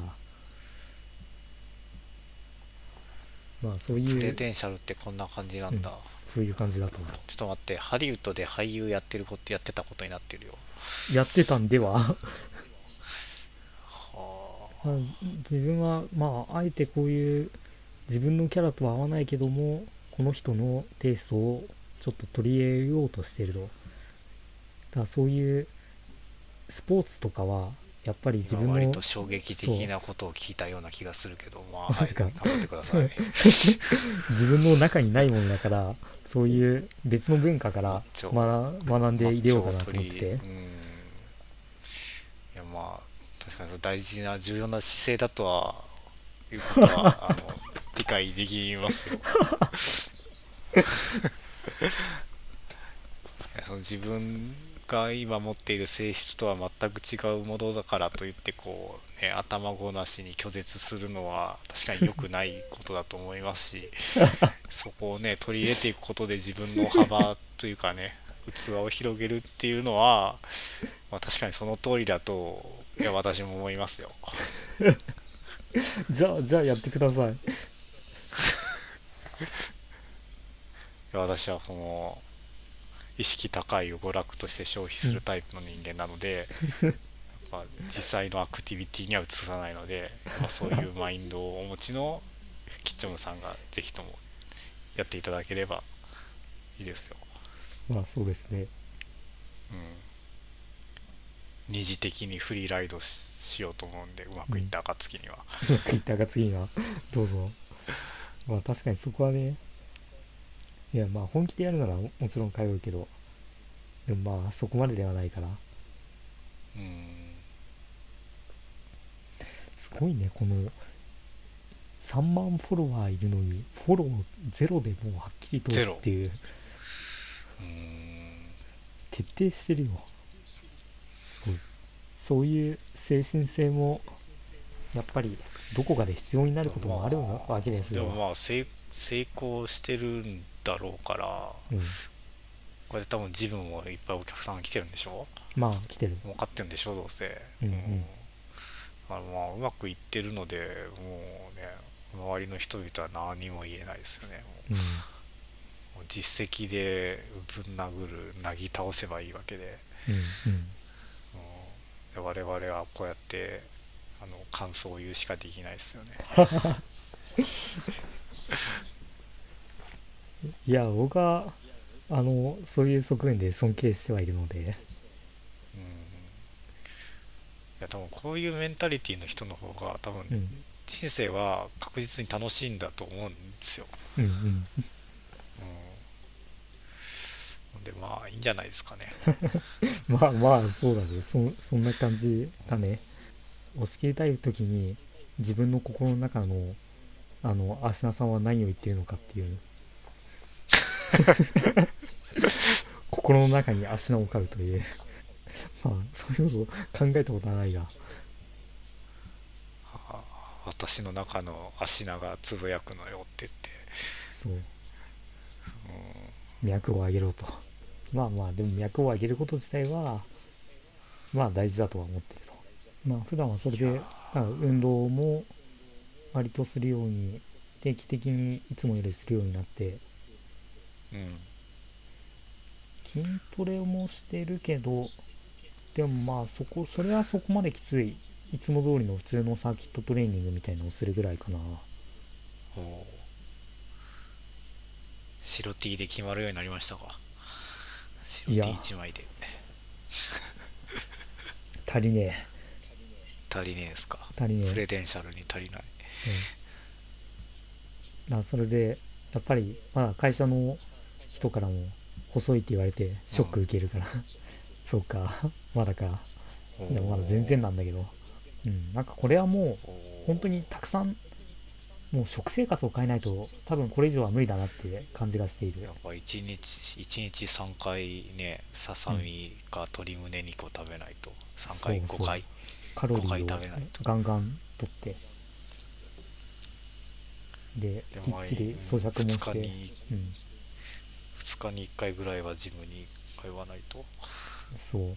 そうしないと作れないんだなと。りあえず体脂肪率だけ見とけばいいような気がせんでもないけどな。まあね。確かに。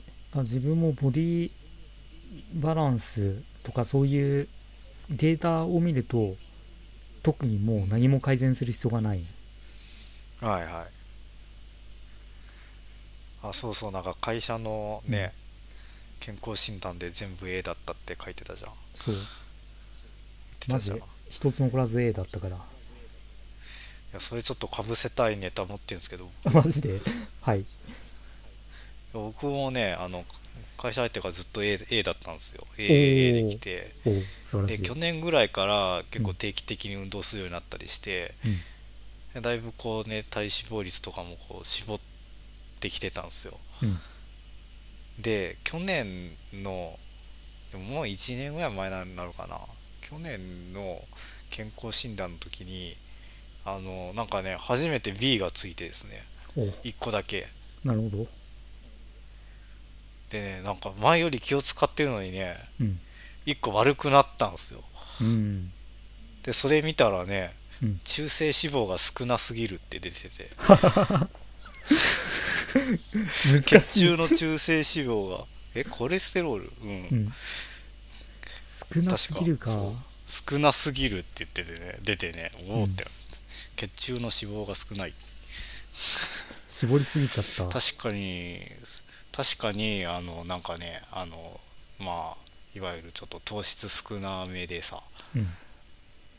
でこう油物とかも避けてたりしてさうんそういう食生活をしてたんだけど当時は。うん。うんそうねちょっと油が足りないと言われましてですね。つうことがあったですよ。なるほど。それは珍しいパターンだな。うん。まあ俺らは見た目からしても特にそういう食べ物とかをうん。気を使う必要はないのかなと思ったんだけどそのレベルではないっていう。そうね。いやでもねこの1年ぐらいずっとうん。体重と体脂肪率の変化つけてんだけどさ。おお偉い。もう、うん、あのずっとこう iPhone にポチポチポチポチ入れてんだけどさ、うん。1年1年半ぐらいかもう。んやっぱり飲んだり食べたりしたら来る来てるからね確実に。うん、それがなんかちゃんとこうあの大量のカロリーを摂取したことによってこう脂肪が蓄えられて変わってんのか、単純にそのねあの水分とかうん。脂肪分とかをたくさん取ってその時一時的に上がってるだけなのかがうん未だに分かんないけど、うんやっぱたくさん飲んだり食べたりすると、あの一般的に言われる良い数字ではなくなる。うん。一時的に。なるほど。それは確かに要検証したいね。週にそれこそ頻度がそこまで高くななかったら問題ないのではっていう感じがするけど。あだから週に1回とか2回とかでうん。だったら全然キープされると思うんだけどねうん。いやでもやっぱねそういう風な感じでになっちゃうとねあの前はよく「非なんとかや」とかさ好きで言ってたんですけど「非なんとかや」とか。非なんとかや不正字はい「なんとかだかや」とか言ってたんですけど。おお不正字の意味が。うん言っててねよく飲んだけど食べたけどやっぱあそこでこうあの晩ご飯を頼んでる隣のに座った、うん。あのおじさまとかを見てるとやっぱあれはねすごい食べてるもんね。なるほど。やっぱあ量の量なのかな。ラーメンラーメンとチャーハン一緒に頼んだりとかさ、うんあのなんとか担々麺大盛りとかさうんうん。に餃子普通餃子つけるうん。やっぱ相当晩ご飯でカロリー取ってるもんあの皆さん、うちょっとこうおお腹がポテポテしてきてる。うん。でそこに僕はね気にするようになってたまに行った時とかはうん。あのなんだっけあの野菜たっぷり担々麺みたいなやつあるじゃないですか。ある。あれの麺麺少なめとかでやって それでもうお腹いっぱいになるもん。うん お腹いっぱいになっちゃうもんそれで。確かにな。そういうのは結構普通にうん。タンメン野菜たっぷりタンメンで思い出した。いや少なくてもなっちゃうからな。いや自分はまあでも普通に食ってるか。あ定期的にうん。近くにちょっと歩いたところに、あの東大生御用達の二郎系ラーメン屋さんがあって、はいはいそこは定期的に行く。あやっぱりがっつりちょっとがっつり食っとこうかなっていう意思をあえて働かしてそういうとこに行く、うん。うん。でちょっと無理して食べるっていう。えそれはうん。それはそのちょっとダッシュをしてうん。負荷の高い運動をして心拍数を上げるみたいなのと同じでうんこれちょっとちょっときついぐらいの量のがっつりしたやつを食べることによって何を狙ってんですか？うん普通にあのまずたくさん食べることになれようかなと思ってて。はまああとはもちろん。あたくさん鶏胸肉をたくさん食べるために。まあそうだね。まず量量かなと思ってある程度。うーん。あでもなんかあのすごい筋トレというかしてる人たちの間にあるらしいじゃないですか。そのうん。チートデイとかいうの。あチートデイはある あるね。聞く。一回なんかすごいバラエティ番組で特集されてるのを見たことあるけど、うん。うんあるらしいじゃないですか、あるらしいね。うん、1日1万キロカロリーぐらいとってでそこから一気に絞ることによってこううんうん。最高の最高の筋肉状態に持っていくみたいなのあるらしいじゃないですか、うんうん。あるらしい。でもまあそういう意図があるわけじゃないけど。チートデイ。いやーちょっと前ジャンプのアプリで「マッチョグルメ」っていう漫画がやっててそれまさにチートデイの漫画だったな。ほボディービルダーのそれこそ天王寺幹久ってそんな感じの名前の人がうあのほあえてそういうなんかゴテゴテのがっつりした油超乗ったやつを超うまそうに食べるっていう。うほうあもうトリコの時代ではないですねもうね。そうね。確かに。トリトリコの方が有名かな世間的には。チートでもう覚えてねえなトリコ。オートファジーとか。懐かしいねこれ編集大変でしょ、毎回。い酒もなくなったし。やなんかさ毎回思うんだけどさ。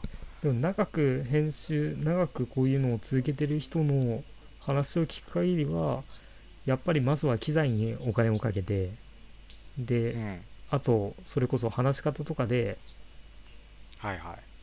特に編集の手間がないようにするっていうのがやっぱりベストプラクティクスな感じがするじゃあ話し方話し方矯正するか。鼻息を出さないとかすればいいんだよね。あと笑わないとかね。そ れは笑ってもいいと思うんだけどな。あとまあ、まあすごいちゃんと声を出せばいいんだろうな。うん。通る声を出せばいいんだろうな。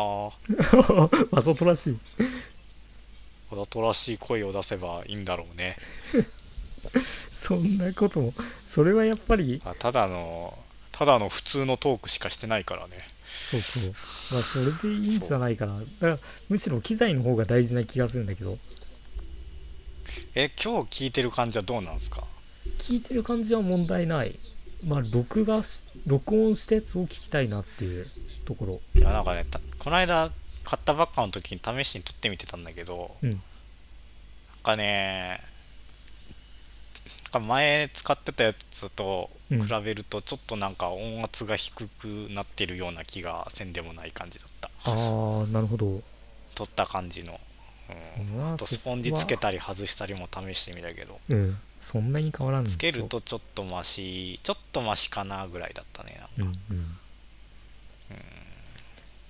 そうなんかさこうやってそのうん。通話でやってる時のうん。感じと違うよね多分。そう。クイックタイムで撮ったやつってなんかね、だから今は自分は通話はこの i iPhone iPhone じゃないえっ、と AirPods Pro の方で撮って。ほでえっ、とマイクはこのマイクだけ MacBook につないでそっちへ録音してるっていう、ううんうんそういうことをしてる。でまあ MacBook と Zoom を同じ機材でつなぐとそれこそ処理的に重くなってファンがめっちゃ回ったりするからはいはい。Zoom は iPhone だけで開いてるっていう。あー。まあ回線の問題もあるからね。この部屋の Wi-Fi が iPhone の 4G よりも弱いからうんあ iPhone の 4G の方を使うためにそっちをつなげているっていう。その工夫をしてまあまあな音質を今保ってる感じ。確かにね。じゃあ僕もそれやった方がいいかもしれないな。うん。つまり、ん。いいマイクを。 Zoom は iPad にしてしまって。いいマイクを買おいういマイクをいいマイクを。まあとりあえずヘッドセットは必要だったから買ったんだけど まあ卓上のやつがあればね卓上マイクぐらいあったらいいと思うあると。もうキチモとキチモと同じやつを。そう。このアームがついたやつ。いやでもあアームはじゃあまだ。アームはアーム結構邪魔だ邪魔だね。うん。あでもね今あの、うん。お片付けしたおかげであうん。のさらにデスクも広がってですね。おおいいね。隣の棚にあの、なんだろう書類書類入れレターケースみたいなのをさうん。机の上にポッと端っこに置いてあるんだけどそれを隣の棚に移せばさらに広がってですね。おおいいね。そうデスクが広がっちゃった。わうん。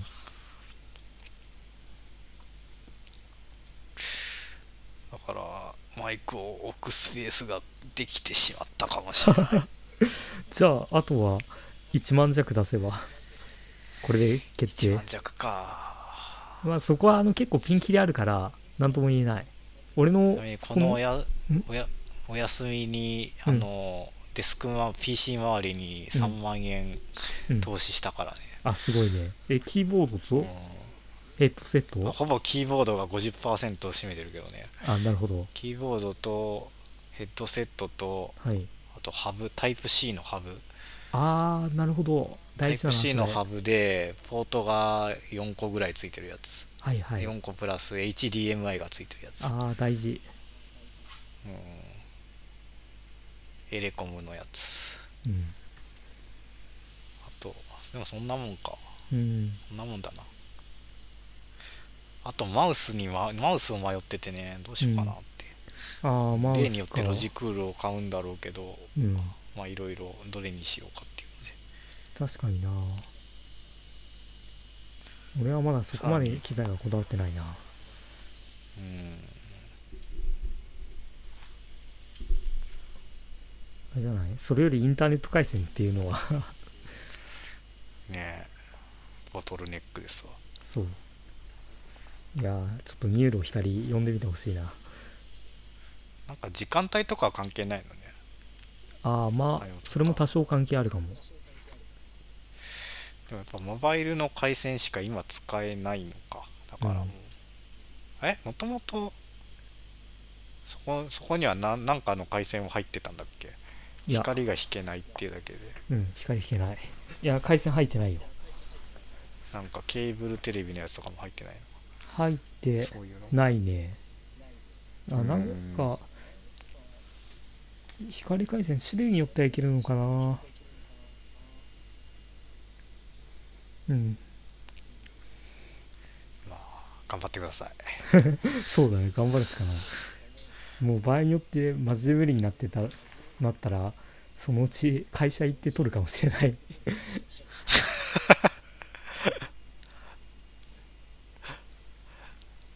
そんなこともできちゃうんすか。それぐらいは。いやスタバで取ればいいんじゃないですか。スタバで？ガヤガヤガヤしてる中でスタバ収録。新しい、新しいね。うん、インターネットインターネットだな。それはなんとかしたいな。いや YMAX 以外にもう一つ回線契約するか。うんどうするか。でも iMAX でも iMAX ってもう全部 UQ UQ UQ モバイルになっちゃうのかな。うん。で各キャリアの 4G の回線とかもあるじゃないですか。でもそう iMAX あるだととり全部 UQ のやつなのかな？分かんないうん。な、まあだからなんかねドコモだと入るけど au だと入らないとかいろいろあるじゃないですか。一応 au と組組まれてるのが YMAX うん。でもその au 全体の回線を使っているのかはそこまではわからないなんだったっけななんか YMAX の回線は UQ でで、うん。それとえっと au つうか KDDI のうん。ただ 4G の回線があってそれをなんか双方的に使ってんじゃなかったっけ、うーん。うん。ああそういう感じかもしれないな。だから頑張ってください。うんまあ 頑張るしかないというなんかちょっといろいろ調べてみようこれは。あそしたらそんなところにしますかそんなところろにしますか。そう。でこのポッドキャストはアンカーでアンカーというなんか配信ソフトで流してるんだけど。ほうほいやまだ来ないかな。あの Apple Podcast に今申請中だから。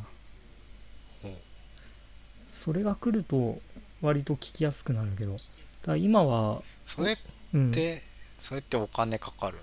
かからない。かからない、え。え誰でも自由に。うん。アンカーアンカーもなんかえ？などうなってんの？あれって。アンカーに上げたやつが Spotify とかでも来てるの？あれ。そう。アンカーに上げたやつがなんかアンカーからそういう他のサイトに配信するみたいな感じ。でえ。有名どころだと Spotify と今 Google Podcast でえうん。この話は聞けると。こんなもう全世界雑談が。全世界に。全世界に。はい。聖域に踏み込んだら えなんかフィードバックはあるんですか？身の回いやりからないないよ。それはもちろん全くない、うん誰も誰も聞いてないんですか？これ身内しか多分聞いてないから。地道に広げていくしかないんですか？そう。いやまあまあ。広げたいのかどうかもわからないけど。これはねこういう感じで本当に適当に雑に続けてるうちに個人向うん。自分のブログみたいなノリでしょ多そう。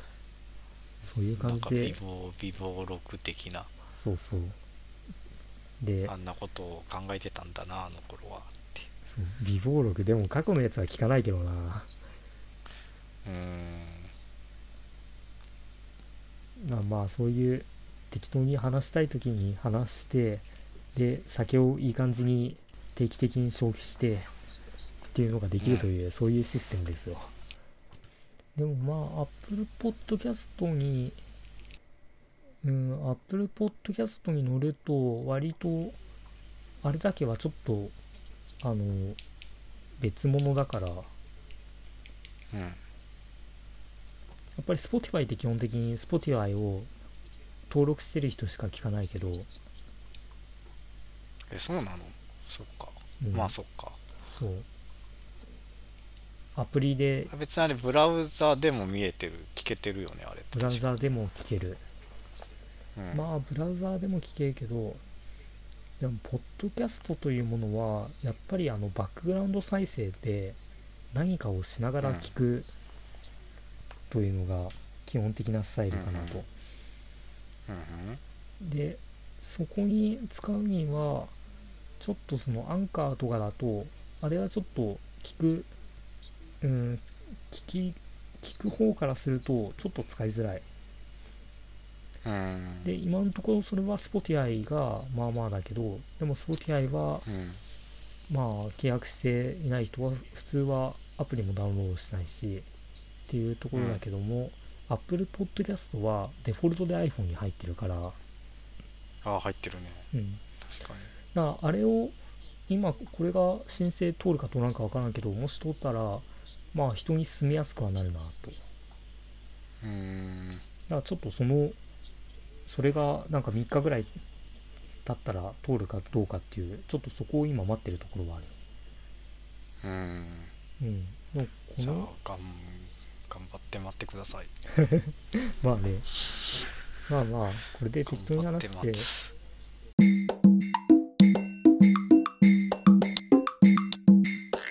これはあまあこの話はちょっと次回次回にしようかな。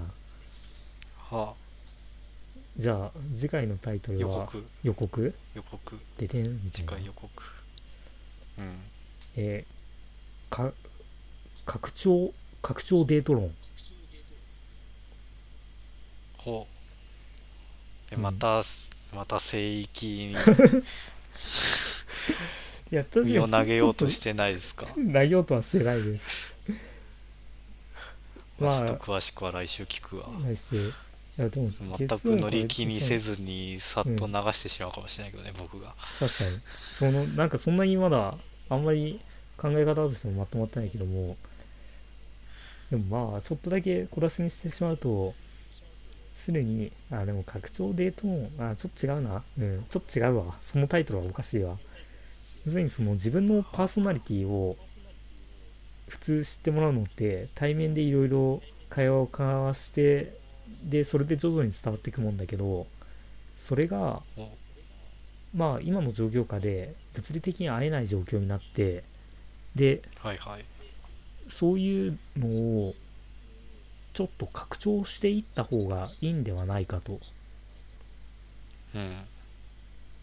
まあそれこそブログを書くのも一つだし。ちょっと私はうん。こういう人間ですよっていうのを、うん。まあ、どう伝えるかとそのそれを伝えるプラットフォームはこうあるこうあればいいんじゃないかみたいな話を来週するんですね多分。うん。来週？次回次次回ね。いや来週しない気もする。な確かにね。確かにね。でもなんかそういうのはちょっとずつ感じているところなんで。必要な気がしますね。そう。そこってなんかすごいコストがかかるもんね。それをそうそう。互いに理解しよう理解しようというかそう。分かろうとすると。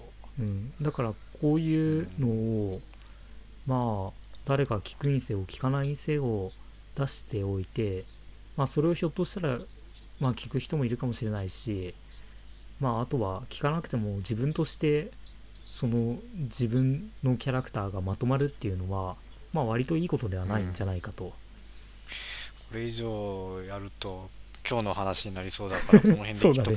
そうだね。そうそうそう。これ絶対次回話さないと思うけどまあいいや。はい。じゃあそんなところでじゃあちょっと Slack の方にメモっといていただいて。はい。はい。はい。でではは。ではおでは。疲れ様です。お疲れです